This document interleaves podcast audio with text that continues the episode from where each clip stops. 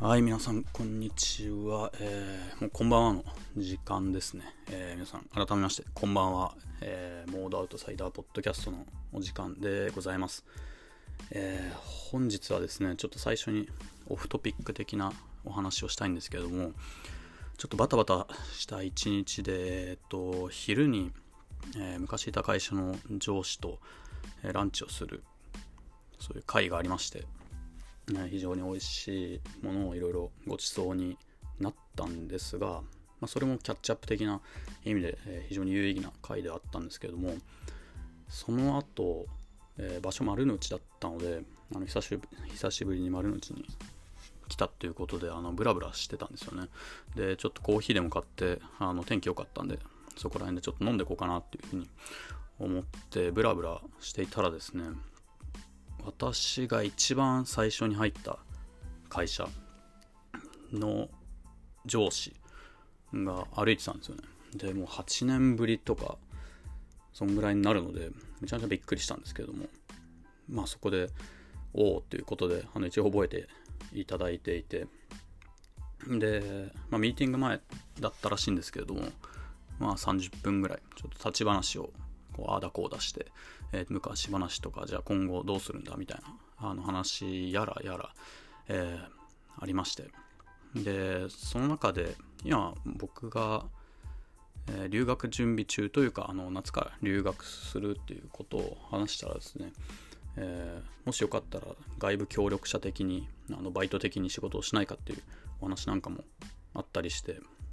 えー、留学中とか多分お金にもめちゃめちゃ困りそうなのであのそういうお話ってめちゃめちゃありがたいなっていうことであのまた連絡しますっていうふうに、えー、お約束をしてですね。であのさよならをしたんですがここでちょっと思い出したのが、えー、となんかキャリア理論で、えーと、プランド8分スタンスセオリーっていうものがあるんですね。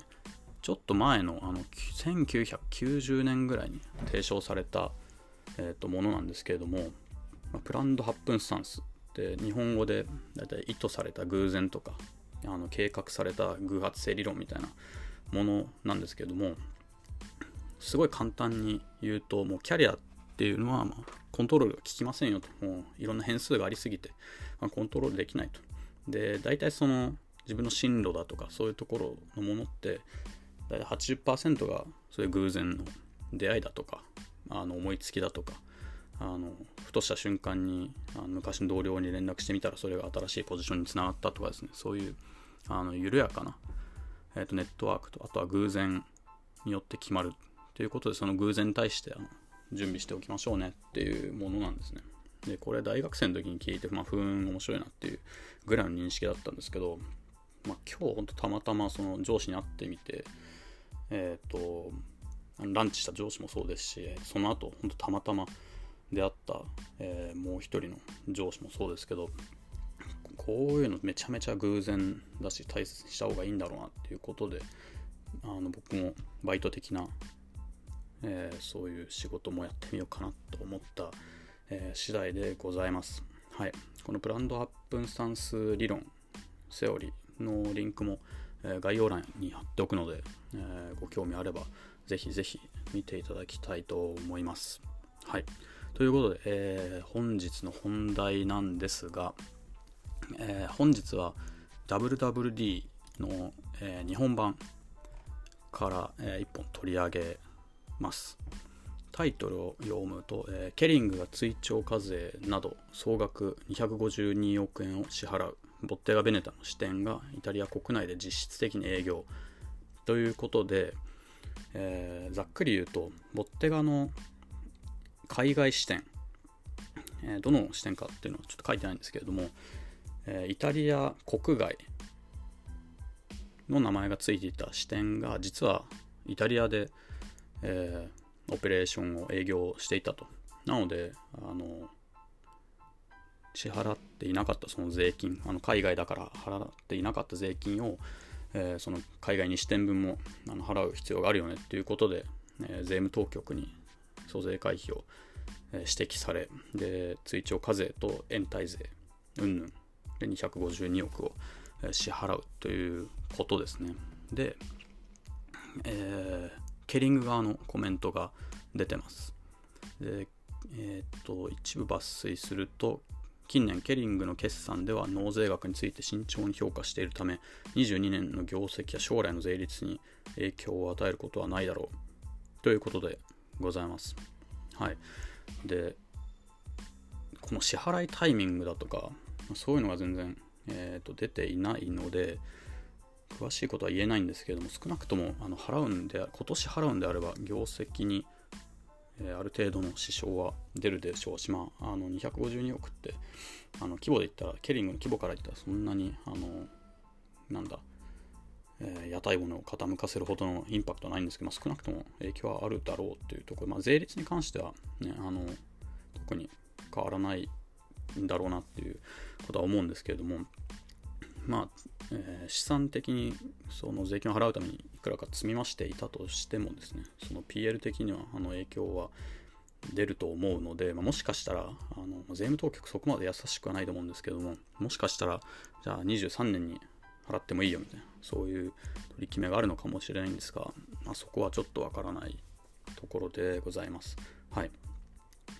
で、えー、記事の最後にこういう文があります。えケリンが19年にも参加ブランドグッチが11 2011から17年に、えー、1890億円の租税回避をしたとして、えー、追徴課税を支払っているっていう一文もございました。これもね、ケリング、いろいろやってんなっていう感じですけども、えー、この記事が翻訳版なので、えーと、ちょっと詳しく書いてあるんじゃないかということであの本国版の wwd.com の方の記事も一応見てみましたでその記事の中で先ほどの19年のグッチの件日本版にグッチも追徴課税がどうのこうのっていうところがあったんですけども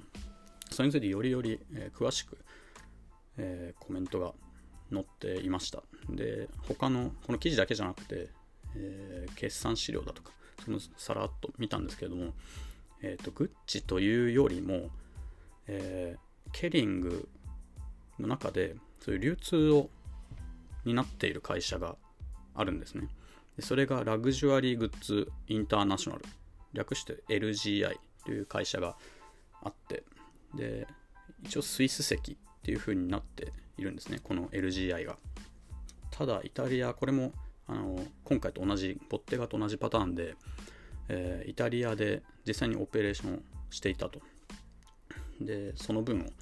えー、まあ、一部ちょっとグッチ社、えー、グッチオグッチ SPA という会社なんですけども、一部グッチ社の、えー、未納分の税金も、あと追徴課税も合わせてですけど、まあ、それもあったかもしれないんですけど、まあ、LGI がメインだったということでございます。はい。でもう租税回避については、うん、まだまだこれで終わりじゃなくて、えっと、ケリングのコメントとしては、あの税務当局とうまくやってるよっていう、まあ、あの、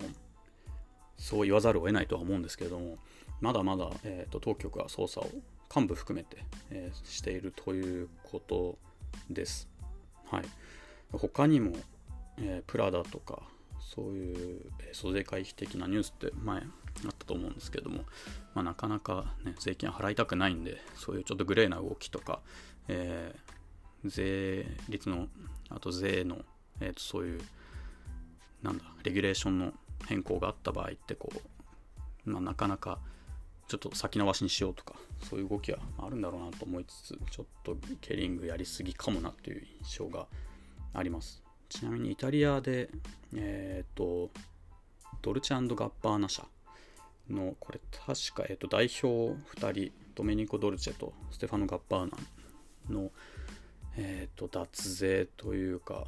えっと、租税回避的な行為があって、大ニュースになってましたけど、ここはまた、例えばケリングとか LVMH なんかと違っていて、えー、公開会社ではないので、よりこうメスが入りにくいとか、あの普段からそういう公開義務とかがないので結構ずさんな部分もあったりしたようです。えー、っと、私の知り合いでも、え、っと、なんだ、ドルチェガッバーナジャパン、なのでジャパン社なんですけれども、えーいちいち本部にそういう財務的な情報はあのレポーティングはするんですけれどもまあそれが結構ずさんだったと。割とこう適当なでミスも多いみたいな状況だったらしいんですね。その財務担当の方に話を聞く機会があったんですけどね、まあ、そういう状況なので、まあケリングだったら公開会社だしあのもう本当にブラックな不正みたいなのはしないと思うんですけれどもまあ租税回避って大きなテーマだしこれからも注目なんじゃないかなというふうに、えー思います。で全然違う話題なのですが先ほど WWD の日本版を見てで、えっと今アメリカ版でちょっと補足説明的なものをしたんですけれどもどうしてこういうことがあの翻訳記事なのにどうしてこういうことが起こるのかっていうと、えーそういう雑誌とかそういうところでお仕事をされてた方、まあ、ウェブ媒体もそうですよね、えーされてた方は分かると思うんですけれども adapting っていう作業があって僕も最近詳しく知ったというか、えー某媒体で数回やらせてもらったんですけどまあアメリカのアメリカじゃなくてもあの外国記事なら何でもいいんですけども外国の記事を、えー翻訳するだけではなくて、まあ、 adaptすなわちこう合わせるってことですね。それをしていく作業があるんですけども翻訳の時にもだいぶはしょっちゃうんですよね。で結構その翻訳者の質もいまいちな場合があったりするのであのかもうこれはよくわからないからカットしちゃおうっていう場面がよくあるっぽいです。はい、で今回の WWD のところは、まあ、内容もちょっとざっくりしているしあの追徴課税を受けた対象の会社っていうのもあのメインがグッチじゃなくてその LGI の、えーと方だと思うので、まあ、ちょっと不正確かなっていう印象を受けました。はい、で私の方でえっ、となんだ。誤報レポートっていうあのノートの方で、うん明らかな誤報みたいなのをまとめていたりするんですけど、まあ、今回は別にそういう大きな誤りではないかなっていう気もするのであの特段記事は書かないんですけれどももう本当大幅にあの数字とかそういう解釈が間違っていたりも、えーすることがあるのでそういうものを見つけた場合はノートに、えー記載しているのでよかったらフォローしてみてください。まあ、あまりにも軽微なものはあの Twitter でちょっと書いてメモ代わりにするくらいなんですけれどもやっぱりファッションジャーナリズムをもっともっとなんでしょうね危機感持ってほしいというかそういう不正確に多分指摘する人が全然いないんですよねだから別に、まあ、さらっと翻訳してちょっと出してで誰も大して読まない終わりみたいな感じだと思うのでもう本当に良くなってほしいですそれは。もう特に WWD さんは僕はいつも謎にこだわって苦言を呈してるんですけどもまあ本当に良くなってほしいですし本国レベルのイケてるジャーナリズム作っていってほしいところでございます。はい。ということで、えー本日もちょっと遅くなりましたけど、えー本日のニュースとして1本あとはオフトピックで1本、えーお話をさせていただきました、えーまあちょっこちょっこコメントは、えーとフィードバックとか届くようになっているので皆さんも質問とかこういうの取り上げてほしいとかそういうものがありましたら、えーインスタとかあと、まあ、どっかしらで連絡できる、まあ、リンクうんぬんあると思うんでどんどんご意見ご感想をお寄せいただければと思います。はい。それでは本日もどうもありがとうございました。